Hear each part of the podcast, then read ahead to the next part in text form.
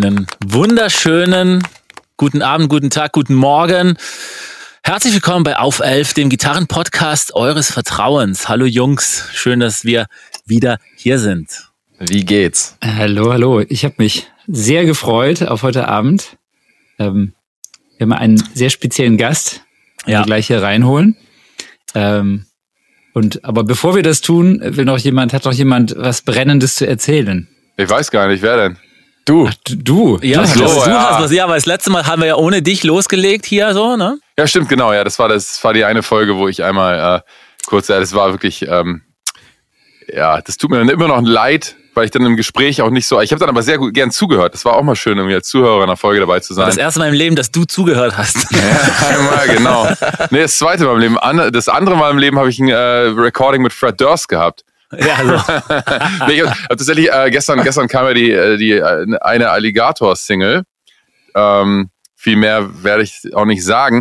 Aber es war ein äh, Feature mit Fred Durst, was ich eben dann auch produziert habe. Und für die, für die jüngeren äh, HörerInnen, ähm, nur zur Info, das ist der Sänger von dem Biscuit. Ich weiß gar nicht, wie viele mit 20-Jährige das jetzt noch wissen. Wahrscheinlich ja. nicht so viele. Ne? Boah, es ja, ist krass, dass wir, in, einem, dass wir in, einem, in einer Altersliga sind, wo dieser Satz jetzt irgendwie ganz ja. normal ist, dass ja, man das erklären muss. Das ist brutal. Und das hey. war so halt unser Jugend-Teenie-Ding halt, ne? Ja, das war das Krasse ist halt, dass natürlich so die Band halt bei mir irgendwie eine der Top fünf Bands oder vier Bands meiner Jugend wahrscheinlich war. Und das war dann schon echt krass. Und ähm, ich habe tatsächlich, ich musste parallel mit Juju spielen, das haben wir bei Rock am Ring recorded. Ähm, und ich musste dann auf die Bühne und hatte tatsächlich einen Kollegen dabei, der das dann irgendwie, das war so, falls es genau in der einen Stunde ist, wo ich weg muss, musst du dann übernehmen. Und das war halt dann genau in der einen Stunde, wo ich weg musste, musste er dann übernehmen. Das Ach, war total echt? mega. Ja, das war total tierisch und ähm, genau. Also du hast, du warst bei dem Recording dann gar nicht so dabei oder nur ich, teilweise? Naja, es war halt so, es, ähm, er kam halt an und ich habe ihm dann schon das Playback geairdroppt und dann meinte er so, ja, warte mal, lass mal, machen wir die ersten vier Bars an und ähm, mit, mit Lukas Vocal. Lukas hatte noch eine Demo-Vocal drauf oder eine eigene Strophe. Und dann hat er dazu geschrieben, rhythmisch, und dann machen wir aus, okay, ausgemacht sein Lukas Vocal, dann, okay, cool, zweiter Part, okay, draufgeschrieben, danke, alles zusammen loopen, super. Und in dem Moment, als das dann quasi war, als er dann bereit war zu recorden, bin ich halt draußen. Es war aber, das war, ähm, die, die haben sich, sich sehr lange unterhalten, aber ähm, von lass mal machen bis hey, war geil, danke, tschüss, waren so 45 Minuten. In der Zeit hat er das Ding geschrieben und recorded. Wahnsinn. Also halt so, halt so, wo man halt dann wieder merkt, so selbst wenn, selbst wenn der Typ einen schlechten Tag hat, ist der halt immer noch so am Start und das war wirklich super, super beeindruckend, wie ähm, man dann doch vorher erstmal so ehrfürchtig ist und so hofft, dass es geil wird und ähm, dann war das halt wirklich extrem geil. Aber da, ich weiß nicht, ob man das jetzt sagen darf. Im Notfall schneidest du es raus vor, vorbereitet wie Hannes Kelch, der gegoogelt hat, wie groß Fred Durst ist, um die Höhe des Mikrofons einzustellen. Ja, ich wollte einfach nur, das, das ist halt... Das Being prepared. Ja, ne? ja, genau. Ich habe sogar die Vocal Sounds, ich habe von der letzten Platte tatsächlich die Vocal Sounds mehr oder weniger nachgebaut, mit den Delays, mit allem. Also ich hatte alles am Start, dass man einfach direkt vorbauen kann. Und er war danach tatsächlich auch relativ involviert. Also er hat dann noch wirklich noch so ein paar Sachen Input gegeben, die richtig geil waren. Also echt, echt krasse Sache. Und jetzt genau ist die Single draußen. Und ja, man muss sagen, Hannes, es klingt unfassbar auch. Ja, danke. Wir haben, was wir, eine Sache, die wir gemacht haben, die man im Rock normalerweise nicht macht, weil, weil, weil Lukas natürlich aus dem Rap kommt. Wir haben das Ding gemischt und dann haben wir eigentlich im Grunde genommen, wie man das im Rap macht, halt so ein Stem-Mastering gemacht, aber halt nicht so wie im Rock Stem-Mastering mit acht Spuren, sondern wir haben so 20 Spuren Stem-Mastering gemacht. Also Kick, Snare, Toms, Overheads und dann halt so die Sachen so aufgedröselt. Ähm, dass es so ja so 18, 20 Spuren sind und das ist halt total geil, weil es gemischt wurde und dann wurde es halt nochmal an die Wand gefahren danach, was man halt so processing-mäßig eigentlich nicht machen würde. Aber es gibt halt keine Trigger. Das ist eine No-Trigger-Platte. Also alles, alles so recorded und dann halt 17 Milliarden dB Gain Reduction drauf. Und irgendwann kommt halt alles hoch, was du halt haben willst. Aber, Aber genau. das, ist, das ist wirklich unglaublich. Also auch die, die Drums klingen so fett. Also unfassbar geil, ja. Wie geil, ja, dass danke. du das ohne, ohne Trigger genau. so hingekriegt hast. Ey. Ja, und es ist eine Piccolo-Snare. Also Lukas wollte unbedingt eine Piccolo-Snare haben.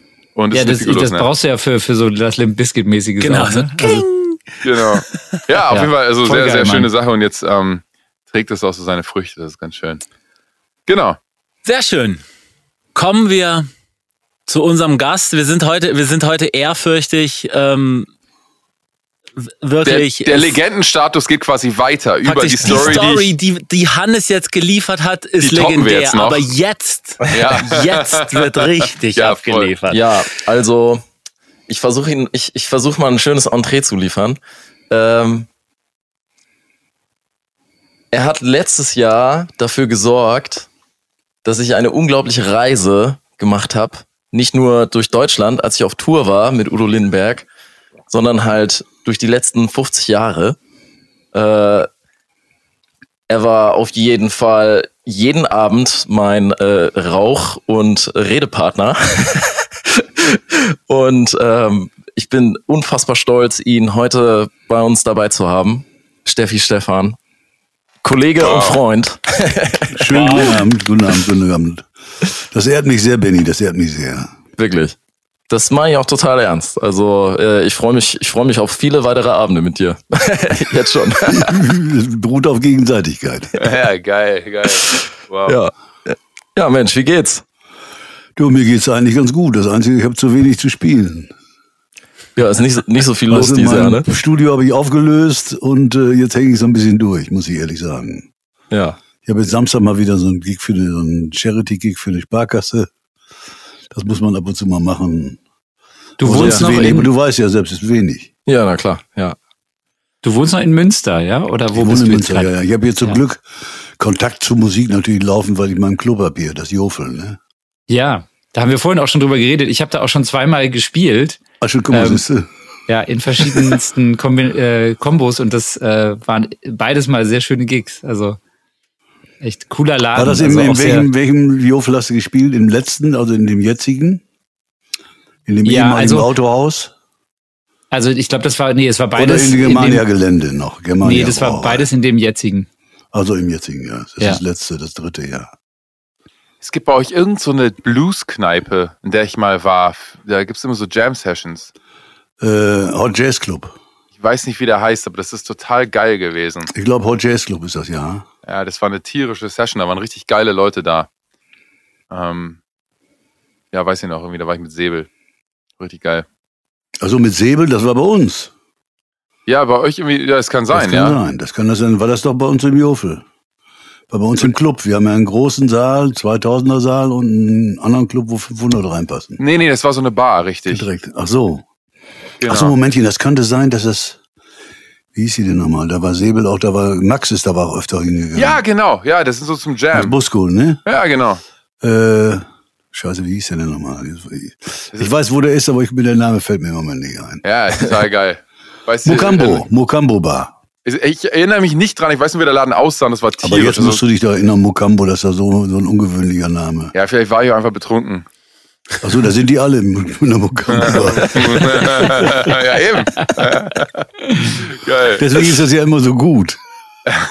ja, deswegen sind die Bands auf der Bühne sind so frei. Ja, genau. Sind so locker, ja, genau. Geil. Ja, das ist natürlich immer äh, total äh, schwer, in welchem Jahrzehnt man bei dir anfangen soll, eigentlich zu quatschen.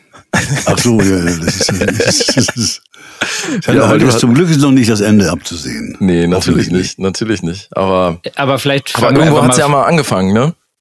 Ja, genau. also so mal, der Blick zurück ist länger als der Blick nach vorne, das muss man sagen. das ist leider so. Ich habe mal, ich habe mal eine Geschichte gehört von dir.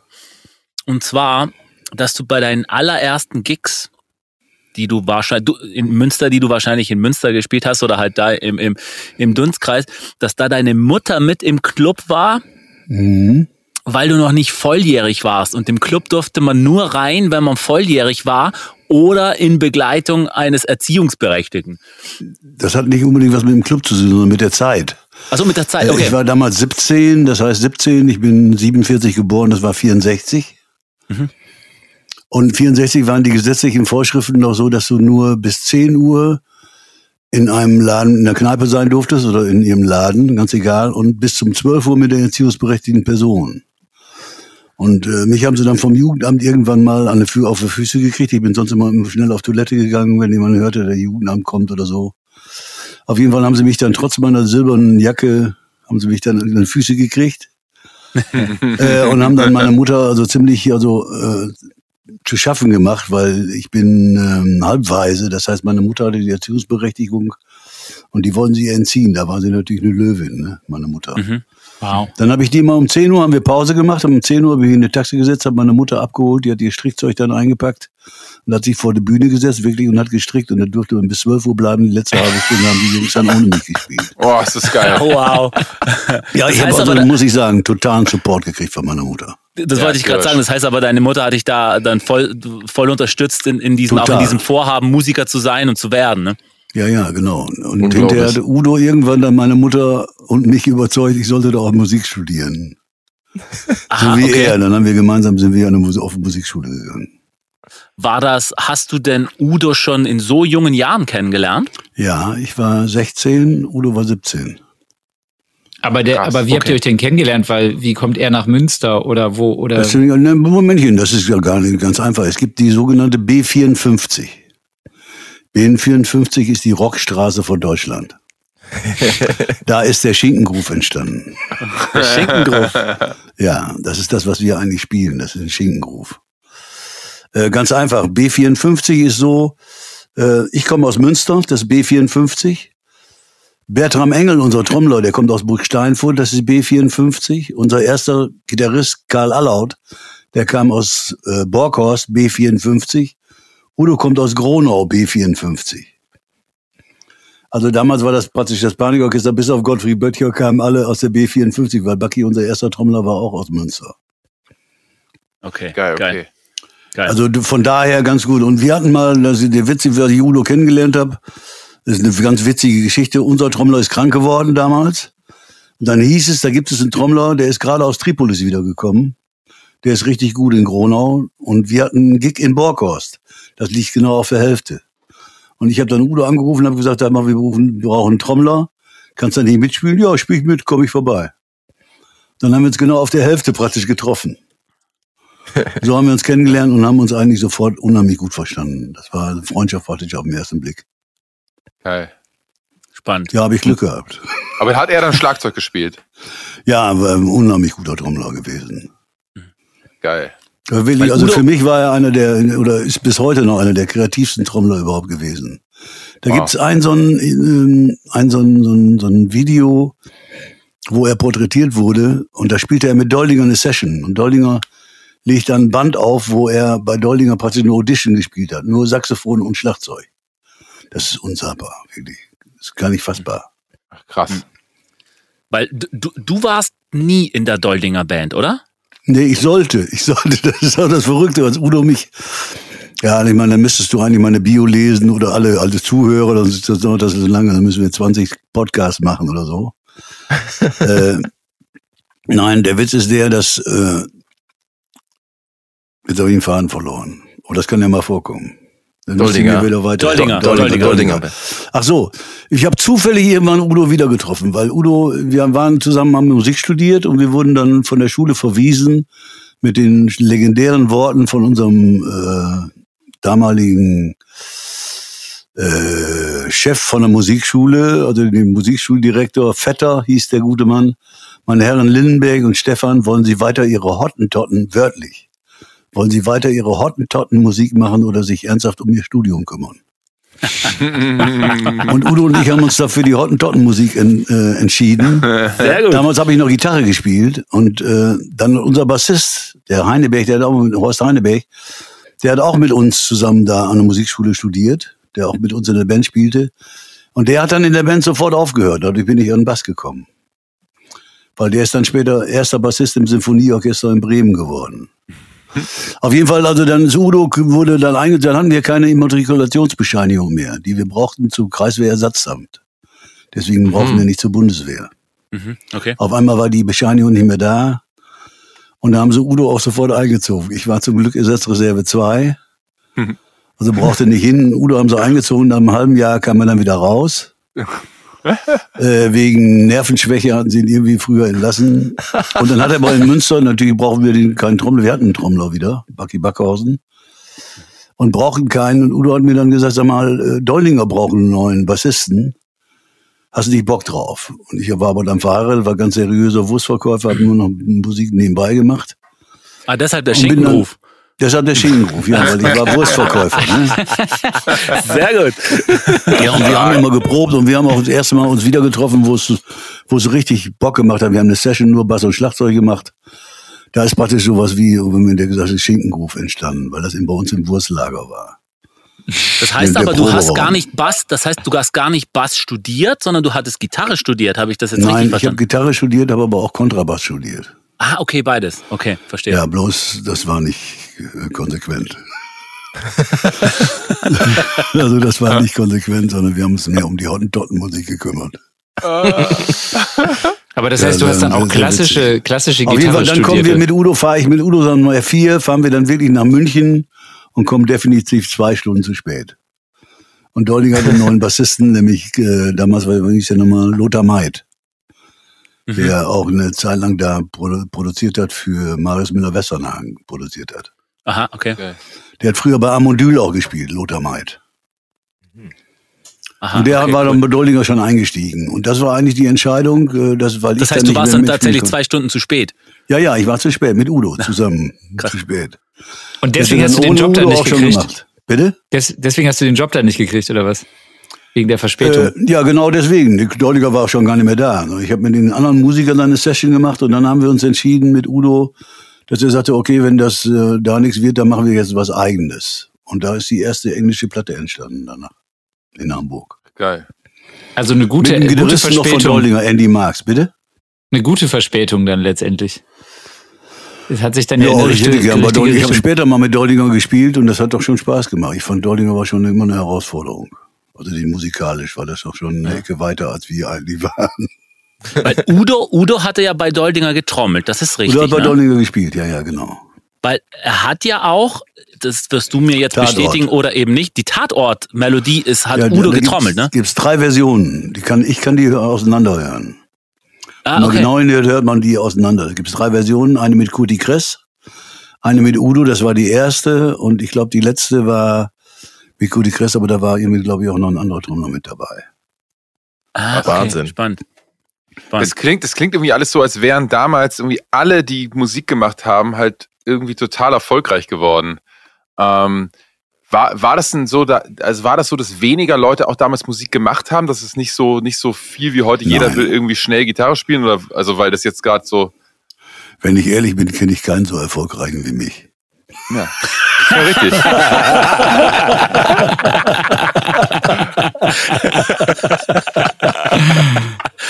Das ist, Äh, nee, nee, nee, also nee, es ist ja du. Was, Wir lachen, wir lachen mit uns, du lachst über uns. Nein, ich lache nicht über euch. Ich lache nicht über euch, ich lache über mich selber, weil ich, das ist einfach so witzig. Nein, äh, diese Erfolg, Erfolg haben. Hm. Das ist ja, wisst ihr doch selber, das ist eine total seltene Geschichte. Ja.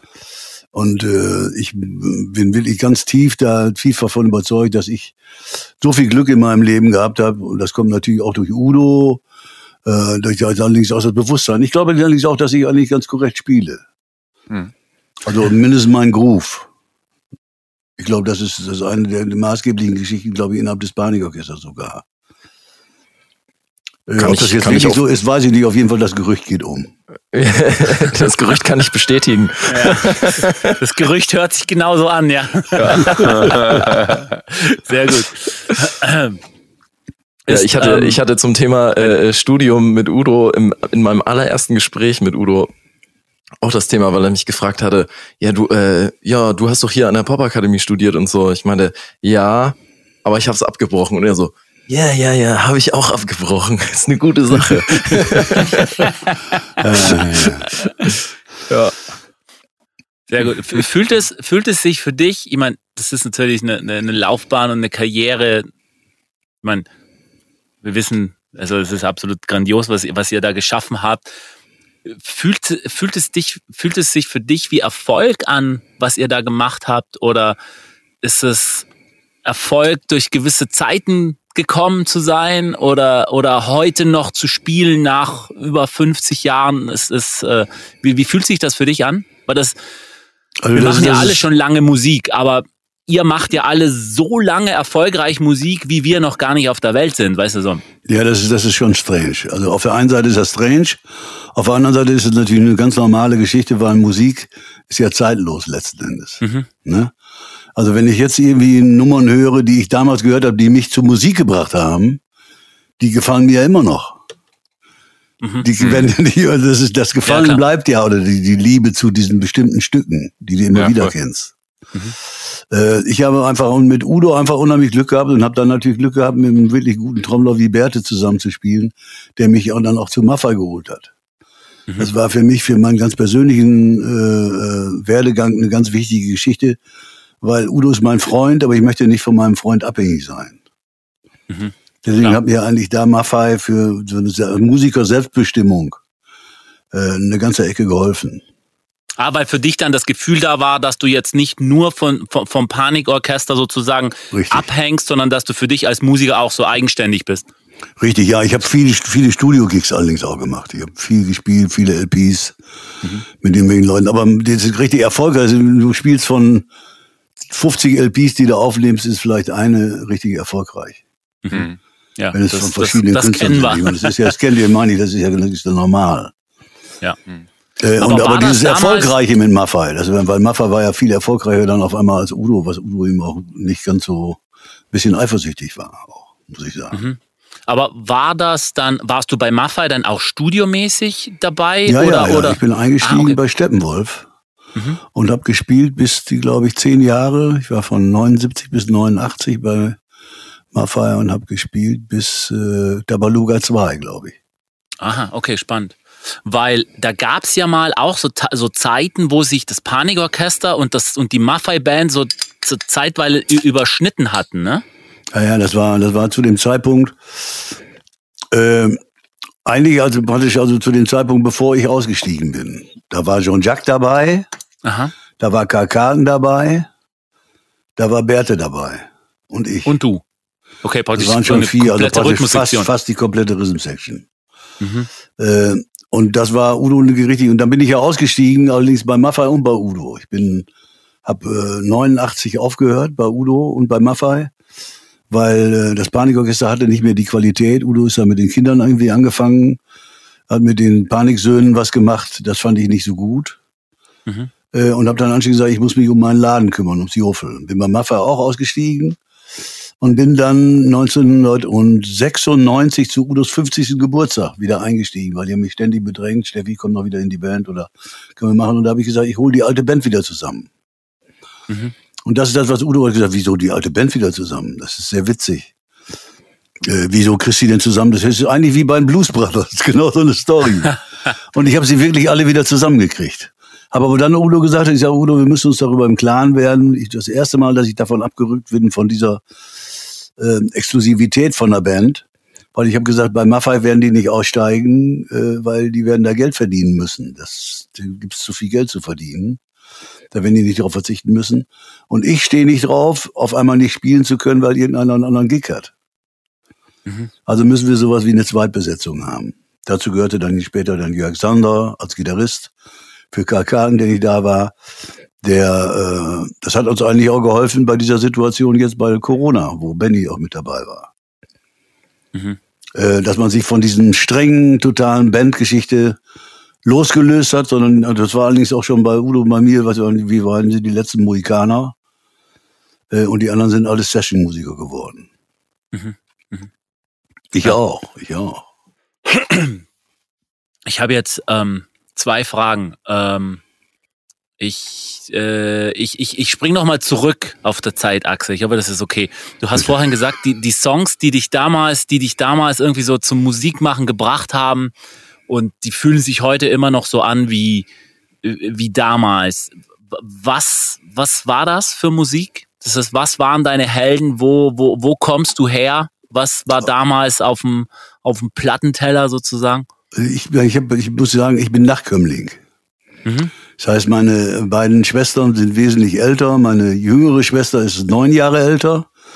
Und meine ältere Schwester war, glaube ich, 13 Jahre älter als ich. Mein Halbbruder, der war schon 28 oder so, der hat schon verheiratet, hat selber schon Kinder gehabt, als ich geboren wurde. Mhm. Und meine älteste Schwester, die hatte schon Kinder, das ist also, ich bin schon mehrfacher Ururonkel. Ururonkel. Wirklich verrückt.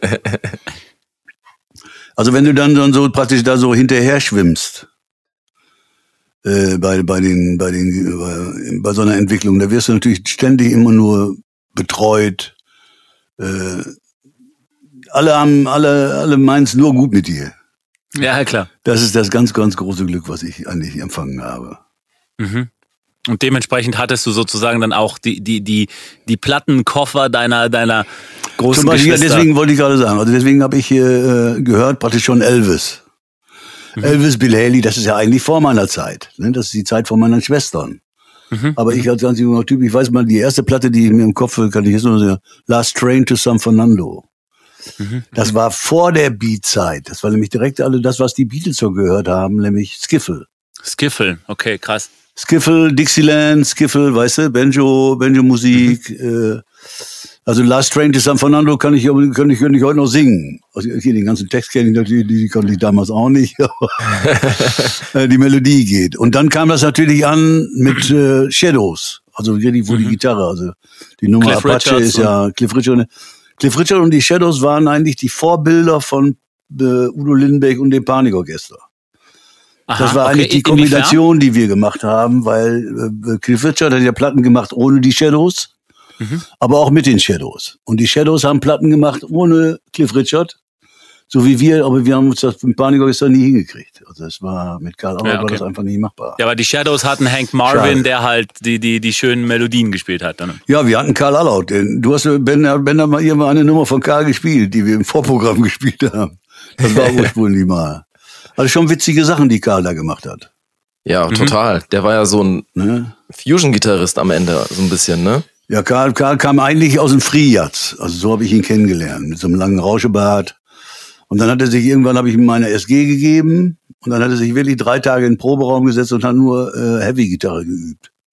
Und nach drei Tagen hat drei er das Tage, ja, geil. Drei Tage, wollte ich gerade sagen. Das ist kein Witz. Der hat das nach drei, das ist kein Witz. Der hat es nach drei Tagen, hatte der das wirklich drauf. Aber das ist übrigens, Karl Aller ist so ein Verrückter. Der sagt dann, ich lerne jetzt Russisch, dann kann er nach einer Woche Russisch. Das war doch auch optisch so, oder? Ja, also optisch war das auch so. Der lief, ist wirklich bei uns, äh, bei mir. Wir haben uns, als wir die Band gegründet haben, haben uns überlegt, das ist ein Motto, was ganz wichtig ist bei uns im Panikorchester. Das Auge hört mit. Also mussten wir irgendwie die ganzen Figuren irgendwie gestalten, die da irgendwie hin sind. Und zwar verschiedene Gestalten. Wir wollten nicht uniformiert sein, sondern verschiedene Gestalten haben. Und für Karl haben wir irgendwie gedacht, ja, du kannst dir irgendwie was ausdenken. Und der hat sich von mir mal meinen Hochzeitsanzug angezogen, so einen schwarzen äh, Smoking hat seinen Bart abrasiert, geht wirklich von mir aus raus ins Badezimmer und kommt wieder und ist ein total anderer Mensch. Ein neuer Mensch. Karl Brutal auf einmal. Das ist genau, Karl Brutal. Wirklich brutal. Ja. Wirklich verrückt. Also wenn das, ich war dabei, man kann es gar nicht glauben. Ja, wow. und die, und die äh, Nummer, die wir ja gespielt haben, war ja alle Damen lieben äh, Karl Brutal. Alle Damen, ne? Damen lieben Karl Brutal, genau. Genau. Instrumentalnummer. Und die hatte ja Udo damals getrommelt und Bertram hatte auf dem ersten Konzert, wo er euch gesehen nee, hat. Nee, nee, nee, nee, Udo hat die nicht getrommelt. Nee, nee, das war ja Vorprogramm. Ach so. Also wir haben wirklich, wirklich, ganz am Anfang haben wir wirklich gesagt, das Panikorchester tritt auf, nach drei Nummern kommt dann Udo erst. Ah, okay, verstehe. Wir haben praktisch so. unser eigenes drei Nummern Vorprogramm gemacht. Okay. Ach, und deswegen heißt es auch immer Udo Lindenberg und das Panik. Und das Panik, das war ganz wichtig. Das ist, jetzt wird von der Presse und von allen Leuten immer gesagt, Udo Lindenbergs Panikorchester.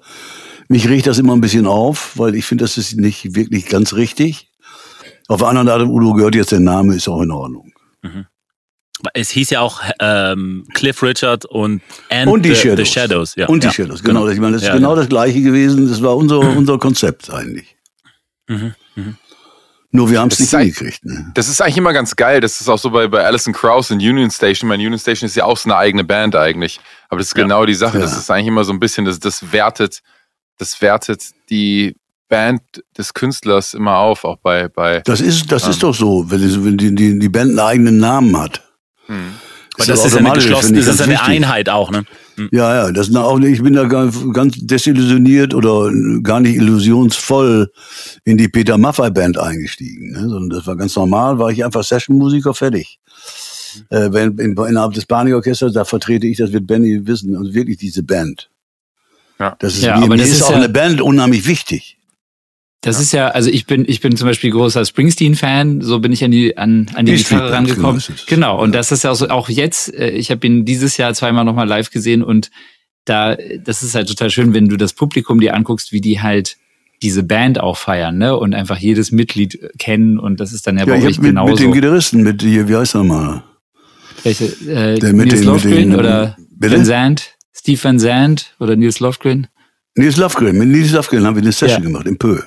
Ach, geil. Nie vergessen, okay. ja, ja, genau. Geiler Gitarrist. Geiler Gitarrist, ja. ja. Und geiler Typ, total netter Typ. Mhm. Du sag mal, was mich, was mich noch interessieren würde, musste ich gerade dran denken, als du so von, von den Anfängen erzählt hast und die ersten Platten und so. Ähm, ich habe ja, also dann eine ganze Ecke später, aber jetzt, wenn man jetzt drauf äh, guckt und Leute, die jetzt so mit Anfang 20 ihre Instrumente spielen, ist es ja auch schon eine Zeit her, ich habe so in den, in den 90ern angefangen, so richtig zu spielen, dann auch in Bands und habe das dann so mitbekommen, wie um mich rum, also das schon auch viele toll fanden, aber als es mir dann so, mir war das von Anfang an auch total ernst. Ich wusste so, ich werde jetzt Rockstar. Und ich hatte aber dann, ich habe dann so irgendwie mit den Jahren gemerkt, okay, das so, so richtig glaubt da keiner um mich rum dran, sowohl in meiner Generation als auch in der Generation meiner Eltern, wobei ähnlich wie bei dir, meine Mutter hat das auch immer sehr supportet zum Glück. Aber da wurde dann immer gefragt, was, was machen Sie denn, wenn das mal nichts wird und studieren Sie irgendwas anderes? Und, und da habe ich so ein bisschen das Gefühl, dass sich das mittlerweile schon so ein bisschen geändert hat. Jetzt gibt's die Pop-Akademie und irgendwie habe ich auch das Gefühl, es gibt einfach mehr junge Leute, die das wirklich so richtig als mit jungen Jahren als Beruf ansehen. Und mich würde das jetzt total interessieren, wie das bei dir war, weil das muss ja noch viel krasser gewesen sein, dass wenn man dann so in den Pop-Rock-Bereich gehen wollte, das, da gab es doch wahrscheinlich sehr wenig Leute in Deutschland, weil Deutschland eben auch nicht diese Pop-Historie wie, wie äh, Großbritannien anfing zu entwickeln. Ähm, da, da musst du doch auf sehr viel Unverständnis getroffen sein und äh, und keiner, also haben wahrscheinlich wenig Leute um, die nicht in deiner Musik Musikerblase waren, dran geglaubt, dass das ein Beruf sein könnte, oder? Äh, kann ich jetzt so gar nicht. Ich glaube, ich habe das selber gar nicht dran geglaubt. so muss ich das mal sagen. äh, wer, wer an meine Fähigkeiten geglaubt hat, mehr an meine Fähigkeiten geglaubt hat als ich selber, war Udo. Also das ist doch ganz stark von Udo beeinflusst gewesen. Man darf es natürlich so sehen. Ich habe einen sehr guten Gitarrenlehrer gehabt.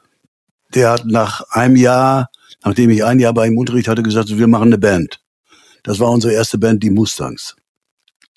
Geiler Name. Wo ich auch Udo drüber Geiler. kennengelernt habe. Äh, die hier auch lo lokal in Münster hier eine richtige Größe waren. Äh, dann habe ich äh, das erste Mal, den ersten Gig, den wir mit den Mustangs hatten, das ist ungefähr, wie du gesagt hast, natürlich in Münster gewesen, das war im Pfarrheim von St. Pauli. Nee, Quatsch, von St. Pauli, vom, vom Heiligkreuz. Äh, und dann habe ich 25 Mark gekriegt. Wir haben gekriegt von der ganzen Band, eine Viermann-Band, 100 Mark. Das heißt, ich habe 25 Mark, ich habe ja noch nie so leicht und so schön, so easy und mit Applaus 25 Mark verdient. Das war also ein unsagbares Erlebnis. Äh, und diese 25 äh, äh, Mark, die stehen natürlich direkt vor deinem Auge und du willst da mehr von haben. Logisch. Mehr Gigs, was, ich mache doch, mach doch Gigs umsonst. Aber wenn du auch noch Geld für kriegst, viel schöner geht's ja gar nicht. Also das heißt, äh, das ist für mich bis nach wie vor, bis heute die einfachste Art, ich habe schon so viel gemacht, deswegen weiß ich, Musik machen ist die einfachste Art, Geld zu verdienen. die, die easyste Art, Geld zu verdienen, muss ich sagen. Das ist was für ein Statement, das, ey. Das ist äh, nein, nein, nein, das ist so. Und dann, dann pass auf, ich habe dann, nachdem wir hier das irgendwie aufgelöst haben, ich gespielt in einer Tanzband. Äh, zweieinhalb Jahre habe ich Barmusik gemacht. Striptease-Begleitung und so ein Kram. In irgendwelchen Freudenhäusern gespielt äh, und sowas. Und dann habe ich mit 21 meine Frau, also in Hameln, da haben wir einen Monatskick in Hameln, einen Monat gespielt, meine erste Frau kennengelernt. Und dann bin ich so ein Typ, der dann da gesagt hat, Moment, ich mache das jetzt ganz radikal, jetzt werde ich Wissverkäufer. Also bin ich bei meinem Bruder angefangen, schöner Wohnen, Hülzer, Schlafzimmer, Bausparkasse, Lebensversicherung. Diesen ganzen normalen Wahnsinn. Wie lange hast du habe das ich gemacht? wirklich ganz normal durch, habe ich äh, fünf Jahre gemacht. Ah, okay, krass. Oh, wow, okay, krass. Also insgesamt fünf Jahre. Das waren jedenfalls, glaube ich, drei Jahre oder zwei Jahre, vier Jahre, glaube ich. Und dann habe ich irgendwie zufällig Udo hier in Münster wieder getroffen. Mit dieser Doldinger Geschichte. Und der hat mir, mich dann praktisch inspiriert, auch wieder Musik zu machen. Da habe ich meiner Frau gesagt, du, ich äh, gehe wieder nach Hamburg. Ich fange jetzt an, äh, wieder richtig vernünftig Musik zu machen. Äh, und ich bereite da in Hamburg alles vor, du bleib, bleibst in Münster und wenn ich da alles dann geregelt habe, dann kannst du nachkommen. Ergebnis war mal nach zwei Jahren, nach einem halben Jahr oder dreiviertel Jahr hat sich meine Frau scheiden lassen. Und ich bin räummietig wieder zurück, weil ich hatte für 900 Mark Schulden bei Udo. Bin dann räummietig wieder zurück nach Münster und habe dann gesagt, okay, ich mache wieder Wurstverkäufer. Das war wohl nix. Und die zweite LP, weil die erste LP war ja ein Flop und ich dachte, da könnte man von leben. Ich wusste nicht, dass LPs auch Flop werden können. Äh, war eine blöde Erfahrung. Auf jeden Fall. Die zweite LP war dann die äh, Daumen im Wind und die habe ich noch gemacht, da habe ich Urlaub genommen. Und War da das war die ja so erste ein, deutsche? das war die erste deutsche Daumen im Wind. Okay. Und äh, da war ja so ein kleiner Hit drauf. Also Das so ein Hoch kleiner im Hit, Norden hieß das, ne? Ja, Diese okay. Nummer hoch im Norden. Das war so ein kleiner Hit. Und da wusste man, aha, da kannst du eventuell weitergehen. Udo hat gesagt, "Pass auf, Steffi, jetzt müssen wir aber die Band gründen. Weil wir haben zwischenzeitlich mal mit John Jack probiert, mit Carola probiert. Alles mögliche. Und irgendwie ist das nichts geworden. Und ich habe gesagt, ja, Momentchen, ich kann jetzt einfach nicht in Münster wieder abbrechen und wieder ganz neu anfangen. Wenn, dann gründen wir die Band in Münster. Ich guck mir das an, zwei oder drei Monate. Wir proben richtig, bereiten das richtig vor. Ähm, und wenn das dann gut ist, dann kann ich wieder aufhören zu arbeiten. Aber ich will jetzt nicht wieder aufhören zu arbeiten, um einfach nur zum gleiche normal zu erleben, was wir schon mal hatten. Deswegen ist eigentlich die Band überhaupt in Münster gegründet worden, weil ich hatte hier einen Übungsraum, hatte dann auch Karl Allaut hier, hatte Peter Backerhausen, den Schlagzeuger hier. Und Udo kam mit Gottfried Böttcher. So kam das ganze, die ganze Geschichte in, in Münster eigentlich zustande. Dann holt sich praktisch Hamburg so ein paar Lorbeeren ab der Rockgeschichte, äh, die ihm gar nicht zustehen, so ein bisschen, oder? Das kannst du so nicht sagen. Nein, weil ich meine, die ganzen Grund, die ganzen Grundstücke, die hat Udo ist ja wirklich die Daumen im Wind heißt die Platte und der ist wirklich von Hamburg, von Münster nach Hamburg getrennt. Hat dann da in Hamburg erstmal Karriere gemacht, indem er gespielt hat im Jazzhaus, hat mit City Preachers gespielt, hat mit Frampi gespielt. Äh, hat äh, also da in Hamburg reichlich die Grundstücke gelesen und ist von Hamburg aus dann nach München gegangen zu Doldinger. Ah, so rum, okay. Also verstehe. seine, seine, seine Roots waren doch schon in Hamburg. Deswegen hat er auch gesagt, Okay. Steffi, komm, wir gehen nach Hamburg. Wir machen das da in Hamburg. Wir haben auch in Hamburg Mhm. dann die Platten Okay. gemacht. Und wann äh, kam der Sprung sozusagen aus dem Wurstverkäuferberuf raus? Der kam ja, wie, das war eigentlich, also wo der ganz raus war, als wir drei Monate geprobt haben hier in Münster. Ja. Und endlich gesagt haben, Moment, jetzt steht die Band. Da wusste man noch keiner, wie es weitergeht, aber da habe ich meinem Bruder gesagt, sag mal, ich muss wieder aufhören. Und äh, das war kurz vor Weihnachten. Und wir hatten schon Weihnachtsgeld gekriegt und der war ziemlich sauer und habe ich erstmal einen Scheck ausgeschrieben für das Weihnachtsgeld und habe ihn vor der Füße geworfen. Und gesagt, du, wenn du es nicht haben willst, dann kannst du dein Weihnachtsgeld wieder kriegen. ja. Äh, aber wir haben uns dann hinterher wieder vertragen. Aber er hatte da am Anfang war natürlich sehr sauer. Aber ich war auch ein guter Wurstverkäufer. ich glaube, konnte ich eigentlich noch besser als Bass spielen.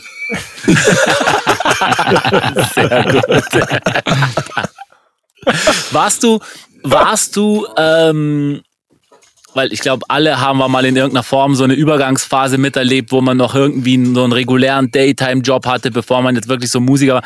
Warst du da unglücklich, als du Wurstverkäufer warst? Nein, nein, nein, überhaupt nicht. Ich war nicht unglücklich. Ich war, ich war. Eben, weil der, den Eindruck, den man hat, wenn du davon erzählst, ist, als wärst du eigentlich damit auch ganz cool so gewesen.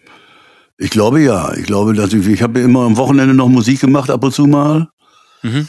Äh, weil das war, ich habe immer auf große Autos gestanden. Ja, Und okay. so habe ich mir das Geld für große Autos angeschafft. Sonst Ey, das gar ist eh- können. Das muss man eh sagen. Das ist die Frage, könnte auch andersrum sein. Warst du glücklicher als Wurstverkäufer als als Bassist? Weil das ist ja oft auch so. Es gibt so Leute, die ihren Daytime-Job haben, so und äh, Montag bis Freitag und Samstag, Sonntag wird dann halt noch ein bisschen gespielt. Dann spielen die auch geil. Die sind ja auch gute Musiker zum Teil und dann ist das halt voll easy. Dann Ja, machen die das, das, das, macht. größte, ich finde, das größte äh, Wort, was total überschätzt ist, ist das sogenannte Wort Profi. Ja. Weil das Profi Ja. sagt nichts über die Qualität. Ich kenne so viele Amateurmusiker, die so fantastisch sind. Und ich kenne so viele Profis, die leider so kacke sind. Ich, ich, hatte, ich hatte vorne ein Gespräch mit einem, mit einem Manager von einer, von einer jungen Band und der sagte, ja, die sind ja jetzt noch nicht so, die sind noch nicht so lange dabei. Und dann meinte ich so, ja, aber vielleicht ist es auch gut, dass die noch nicht so lange dabei sind, weil es gibt ja auch eine gewisse, also gerade wenn du Pop- oder Rockmusik, also moderne Musik machst, ist es ja manchmal auch ganz gut, noch nicht so lange dabei zu sein und noch nicht so, noch nicht Profi zu sein, weil du vielleicht einfach andere Ideen hast. Ne? Ja, also, also ich kann für mich einfach nur sagen, also ich war beim Wurstverkaufen nicht unglücklich. Äh, ich war aber auch beim Bassspielen, äh, klar, beim Bassspielen bin ich glücklicher gewesen. Ja. Weil das, also wie gesagt, das ist die einfachste Art, Geld zu verdienen. Schöner geht's nicht. Ich habe ähm, ich, ich hab eine Frage, die Studioarbeit betreffend. Damals gab's ja dieses ganze, man hat zu Hause im Wohnzimmer ein Recording-Studio-Ding noch nicht. Ne? So. da ging man ja noch so richtig ins Studio. Äh, wie, wie, wie war das denn? War das so richtig? Alle zusammen spielen einen Song und. Äh, nee, bei, bei nee, uns nicht, bei uns nicht. Nein, nein. Okay. Das kam daher wahrscheinlich, weil Udo hat zu viel schon mit Doldinger gearbeitet. Doldinger hatte also alle möglichen Tricks irgendwie doch noch drauf schon. Ja, ich weiß, dass wir und die erste Platte mit Udo, haben wir, waren ja nur zu zweit. Da kam Andy Marx dazu, der Gitarrist von Doldinger, der damals bei Doldinger Gitarre gespielt hat. Äh, und dann kam noch irgendwie Studiomusiker, Helmut Franke kam dazu oder so, aber eigentlich waren wir zu zweit. Mhm. Die Band damals. Das heißt, die Band, da kamen anschließend Studiomusiker dazu. Und die kamen auch, wir hatten zum Beispiel so, dass Udo getrommelt hat und wir hatten ein Stück, wir haben Bass und Trommel, Schlagzeug aufgenommen. Dann haben wir die besten vier Takte rausgesucht, die geradesten, und haben von den vier, äh, Spur, äh, vier Takten eine Schleife gemacht. Die lief dann so halb durchs Studio, so eine Bandschleife, weißt du? Okay. Und dazu habe ich dann zu dieser Schleife habe ich dann, ja, wir haben damals praktisch, es war praktisch sowas wie Loopen. Also physisch geloopt, ihr habt das Ding, ihr habt das quasi ja, wirklich ja, so gewunden, dass es immer so die Studio lief. Genau, physisch geloopt. Also wir haben, wir haben praktisch physisch geloopt, richtig. Also so. Dieses Material. Wow. wow. Und da bin ich so manches Mal Geil. wirklich auf den, auf den Groove geprügelt worden. Wo einer sagt, da bist du mit dem Bassraum nicht zusammen. Ich sage, das höre ich nicht. Und dann kam Thomas ja. Kuckuck an mit 76er Bandgeschwindigkeit und zeigte dann, die Signale waren an einem Zentimeter auseinander. Das musst du dir vorstellen, 76 Sekunde. War das gängig, dass man so geloopt hat? Nein, nein, nein, das war. Das, Weil das, das ist ja total bei, Wahnsinn. Maffei haben wir nur mit der ganzen Band gespielt. Der kannte das damals noch nicht. Wird er wahrscheinlich heute auch machen. Ja. Aber äh, Udo war da sehr akribisch, schon damals. Und Thomas Kuckuck war jemand, der da total begeistert von war. Thomas Kuckuck war der Erfinder der Rhythmusmaschine übrigens. Die erste Maschine hat er gebaut und die hat ihm äh, Ike Turner abgekauft. Da habt ihr ja fast Hip-Hop erfunden, nur dass Hip-Hop das nicht mitgekriegt hat. Ja. Ja, das war, Mit ich glaube, wir haben Hop-Hip erfunden. Ohne euch hätte es niemals Rap gegeben. Ja. Aber nee, halt nee, natürlich nee, schon extra. Ganz normal. Das ist echt verrückt. Also ich meine, äh, das ist natürlich manchmal auch ganz bitter, wie die Stücke entstanden sind. Weil es manchmal so, äh, wir haben uns manchmal wirklich im Studio eingeschlossen und wussten irgendwann nicht mehr weiter. Kennst du die Nummer Sister King Kong? Mhm. Arme nee. wie Säulen, Beine wie Keulen. Ja, so eine Nummer auf jeden Fall. Da wussten wir nicht weiter und wir mussten unbedingt die LP ja fertig kriegen. Wir hatten aber keine Stücke mehr. Da kam jeder, ich glaube, das war ich sogar auf die Idee, pass mal auf, wir machen das jetzt losmäßig.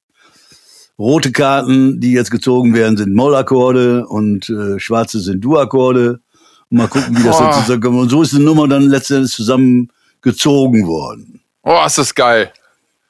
Oh, dann muss ja irgendwie super. weitergehen. Ja, ich meine, das kannst du dir nicht vorstellen im Studio, was da manchmal los war. Aber ich, ich finde das, ich finde das so krass, weil das ist ja A, seiner Zeit damals so voraus und dann noch mit Udo als vermeintlich krasser Schlagzeuger, dass der da so selbstlos ist und lieber ja, einen Loop ja, ja. dann macht, ne? Ja, ja, das war, da war schon echt krass. Dann, das ist das, wo ich habe da unheimlich viel gelernt letztendlich auch im Studio, ne? weil Udo hat natürlich viel gelernt bei Deulinger. Udo ist ein Typ mit einem Elefantenohr egal wo er ist. Mhm. mhm. Geil. Es ist doch irgendwie wow. witzig, dass man so merkt, dass Künstler, die so, die so, ja, vor allem, ich meine, er hat ja jetzt schon wirklich so, so Jahrzehnte überstanden und ist immer noch eine Instanz. Überstanden. Aber das Künstler, nee, aber, nee, aber ich meine, aber ich meine, nee, ich meine es, ich meine es ganz, nee, ich meine es aber ganz positiv. Ich meine, ich habe ja auch den, ich ähm, weiß, was du meinst, ja. den, äh, den, den, den äh, Künstler Alligator Lukas, mit dem ich zusammenarbeite, der jetzt auch schon, also für heutige Verhältnisse ja schon eine Halbwertszeit hat, die schon Wahnsinn ist. Ähm, Und das ist total geil, dass man doch sieht, dass solche Leute doch immer viel, viel, viel, viel mehr können, als dann eigentlich nach vorne raus singen die halt ihre drei Titel und alle sind total glücklich. Aber im Background steckt da halt so wahnsinnig viel Arbeit und so viel, äh, so viel äh, musikalisches Können auch einfach, ne? Ähm, was man einfach so als Publikum gar nicht so mitbekommt. Ach so, ja, ich bin zu selten Publikum. Ja. also da, da kann ich nicht so sagen. Ich glaube, das ist sowieso verrückt, wenn du genau hinguckst, Leute, die erfolgreich sind. Ja. Und vor allen Dingen über ein Intervall von, nehmen wir mal zwei Stücken oder drei Stücken reichen. Ja. Dann haben die einen richtigen, konsequenten Background. Die sind einfach dann doch, haben die bestimmte Qualität. Genau. One-Hit-Wonder, wieder eine andere Situation, andere Situation. Heute kann man natürlich auch eine ganze Menge mehr machen, aber früher war das so, wenn einer ein oder zwei oder drei Hits hatte oder drei wirklich gute, dann war der auch wirklich richtig gut. Genau. Auch vom ich glaube, es ist heutzutage her. aber nicht, nicht groß anders, wenn, die, wenn du wirklich selbst für die verantwortlich bist, dann bist aber, du auch gut. Aber, aber das wird, heute kannst du ja natürlich, ich meine, du hast gerade vorher vorgemacht, heute hast du ja ganz, ganz andere Möglichkeiten. Ja. Du hast Möglichkeiten, wenn irgendjemand schräg gesungen hat, das gerade zu ziehen.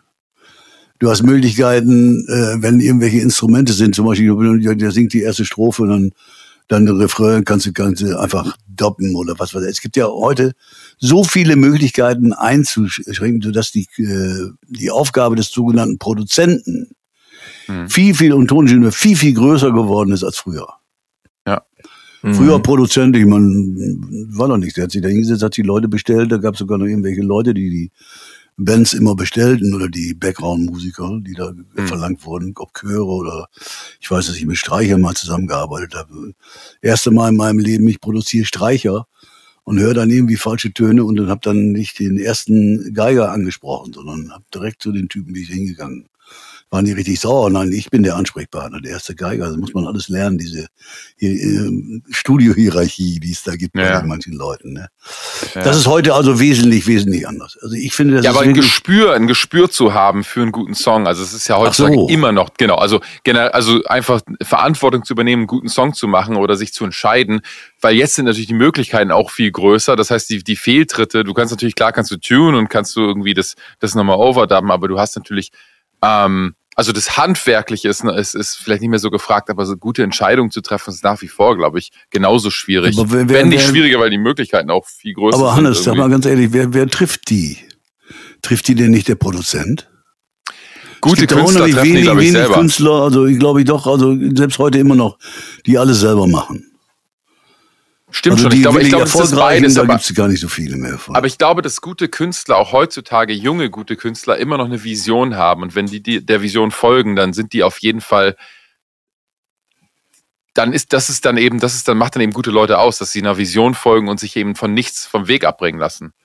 Na und ähm, das ist, glaube ich, das ist, glaube ich, damals wie heute genau dasselbe. Also du wirst über lange Zeit, über lange Zeit von 10, 15, 20, vielleicht 30 Jahren nur erfolgreich sein, wenn du ein gewisses Handwerk beherrschst. Als Produzent oder als Musiker oder als, als Künstler, wie auch immer. Ja, das ist am besten. Das ist die ideale Kombination. Der Künstler mit hm. dem idealen Ko äh, Produzenten. Hm. Die sich gegenseitig bedienen. Also das ist ja. eigentlich, das wäre das Ideale dabei, ne? Ja. Ja, ja, voll.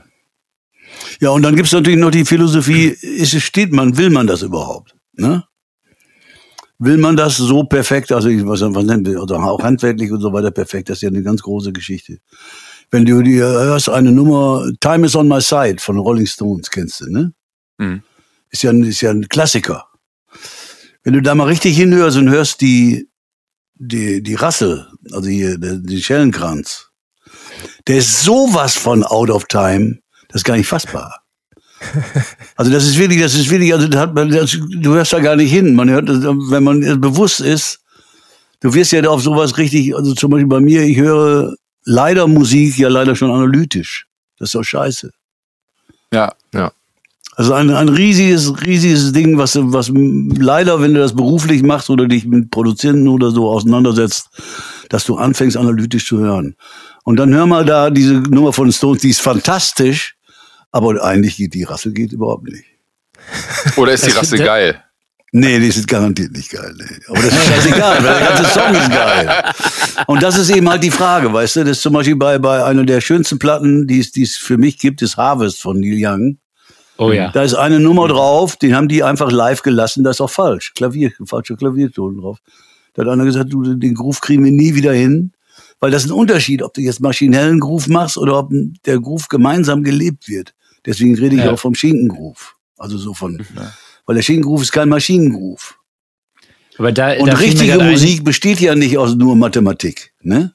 Sagt er, das ist okay, die Mathematik der Gefühle, sagt man dazu. Aber das ist Quatsch, weil ich finde, richtige Musik, und das ist bei Klassik, da ist- werden Stücke einfach, wird einfach in einer Nummer wird es langsamer oder wird schneller. Weil es emotional, weil ein Refrain hast du einen anderen Attack. Und das wird heute einfach grundsätzlich einfach über eine Maschine anders gemacht. Aber ich finde das sehr spannend, was, du- was du eben erzählt hast mit dem Schellenkranz. Da muss ich dran denken an, äh, gab so eine, so eine Doku-Serie mit Paul McCartney und Rick Rubin. Ich weiß nicht, ob du das gesehen hast, wo die so alte Beatles äh, Vierspur-Recordings oder dann auch acht Spuren auseinandergenommen haben. Also stehen die da an so einem analogen Pult und hören sich dann die alten Spuren an und äh, Rick Rubin befragt quasi Paul McCartney dazu. Und dann hört man so zum ersten Mal die Einzelspuren und, und das, ist, das ist super spannend, weil wenn du dann zum Beispiel nur Schlagzeug und Bass hörst oder so und, oder, und eine Gitarre und dann ist es auch rhythmisch, geht es teilweise so aneinander vorbei und ist so unteilt. Und dann, wenn, wenn alles, der ganze Mix zusammenkommt, ist es irgendwie wieder diese Einheit, die man tight, kennt. ne? Genau, und dann macht es, ja, das dann das macht es rhythmisch total Sinn und also super spannend und ähm, und da ist es schon natürlich die die Technologie, die jetzt da ist und wie man jetzt das, was du eben schon gesagt hast, wie man jetzt Musik macht und natürlich, dass man eigentlich auch fast immer alles zum zu einem Klick aufnimmt, ähm, ändert natürlich auch die Wahrnehmung. Das, das merken wir vier natürlich ganz viel, wie man selber sein eigenes Spiel wahrnimmt, wie viel genauer man hört, bin ich jetzt genau auf dem Klick. Ja. Ne? Das ist ein ganz anderes Miteinander musizieren. Also es ist total Das spannend. kannst du ja, auch- das ist, wie gesagt, ein Lernprozess auch. Früher, also ich damals das erste Mal im Studio war, wusste ich gar nicht, was es, dass man auseinander spielen, spielen kann auch. Wie? Wieso? weißt du? Also jetzt mal ganz ehrlich. Dann kommst du drauf an, ich habe so eine Aufnahme noch, wo wir mit Udo gespielt haben von 1964, ich habe Benny, glaube ich, mal vorgespielt. Von den Mustangs. Ein, Ja. so ein ganz normal, so ein Grunddichttonbandgerät auf, auf dem Theke und dann wurde da gespielt. Und was du immerhin hörst, das ist richtig groovt. Und ich glaube, das hörst du bei Time is on my side, das groovt auch, trotz dieser beschissenen Rassel. Und zwar groovt das, indem das irgendwie die, die Dinge, weißt du, linken zusammen. Ja, das zahnt. Diese, und das zahnt, genau. Und das ist, glaube ich, das ist das, wo es eigentlich drauf ankommt und nicht einfach, wo es unbedingt drauf, äh, äh, wenn es gemeinsam langsam wird, ist es einfach nur zusammen. Und das wird auf Nummer sicher, dass es zusammen ist, geht man, indem man, glaube ich, sagt, wenn die sogenannte Referenzspur den Klicktrack. Hm. Mhm. Ich weiß es also, bei Maffei war das so, dass sie hinterher gesagt haben, weil Maffei wurde immer schneller. Das ist, Maffei ist so ein, so ein Treibertyp. So dass ich hinterher bei den Zugaben immer schon in so praktisch in so eine Staffellauf äh, Startposition gegangen bin. Also als Verarsche, weißt du? Nur Das ging immer, Ja. immer schneller. Äh, und dann wurde dann hinterher gesagt, ihr seid alle zu langsam. Und dann haben wir gesagt, pass auf, jetzt wollen wir wohl mit Klick machen, weil das, gesagt, wir uns nicht mehr bieten. Ah, okay. Und dann wird also der sogenannte, das sogenannte Neutrum eingeschaltet. Und das hilft dann viel Streit auseinanderzugehen, indem man sagt, hör doch mal hin, das ist das Neutrum. Mhm. Ich habe mal, ich habe mal ein Interview gelesen von Bob Clearmountain. Der musste, der, der mischt ja die Rolling Stones. Und Der äh, musste, du wolltest ja gerade sagen, der musste die Rolling der Stones musste mischen. die Rolling Stones mischen. und äh, da ging es um die Platte Voodoo Lounge. Das war eine Platte aus den 90ern, glaube ich. Und da hat der praktisch so ein bisschen den Prozess erklärt und hat halt gesagt, er hat halt die ganzen Files und alles bekommen und hat angefangen, da rumzuschneiden und zu editieren und Keith Richards gerade zu rücken. Und dann hat er zwei Wochen an dem Teil rumgeschnitten und hat gesagt, es, es wurde von Tag zu Tag schlechter, je mehr er gerade gerückt hat. Und Ja. irgendwann hat er alles gelassen, hat das einfach alles so im Raum verteilt und hat gesagt, ah krass, plötzlich haben die Rolling Stones gespielt. Und das Ja. war dann, das ist, das, dann ist eben dieser, Ja, das ist dieser das, ist Magic. das, das verrückt. Das ist die Magic von, von den Stones auch. Das ist, äh, Genau. das, ist ist ja genau das- das, was ich, was ich, was ich, das ist ein sehr gutes Beispiel da mit dem, mit dem Klicken, dass das eigentlich gar keine Rolle spielt. Nicht wirklich. Mhm. Wenn man hinhört, sagt man, das kann doch nicht sein. Und wenn du die ganze Nummer hörst, wenn du anfängst, nicht sezieren zu hören, dann klingt das einfach geil. Ja, man hört ja Musik auch zusammen, man spielt ja fürs Publikum auch den Klick nicht aus. Ne? Das ist ja auch das Ding, die hören den ja nicht, sondern nur nee, du nee, die hören den nicht. Nein, das gibt nein, bei, bei, bei, das, ich glaube, das habe ich schon mal erzählt, äh, bei YouTube gibt es so Einzelfiles von Helter Skelter von den Beatles.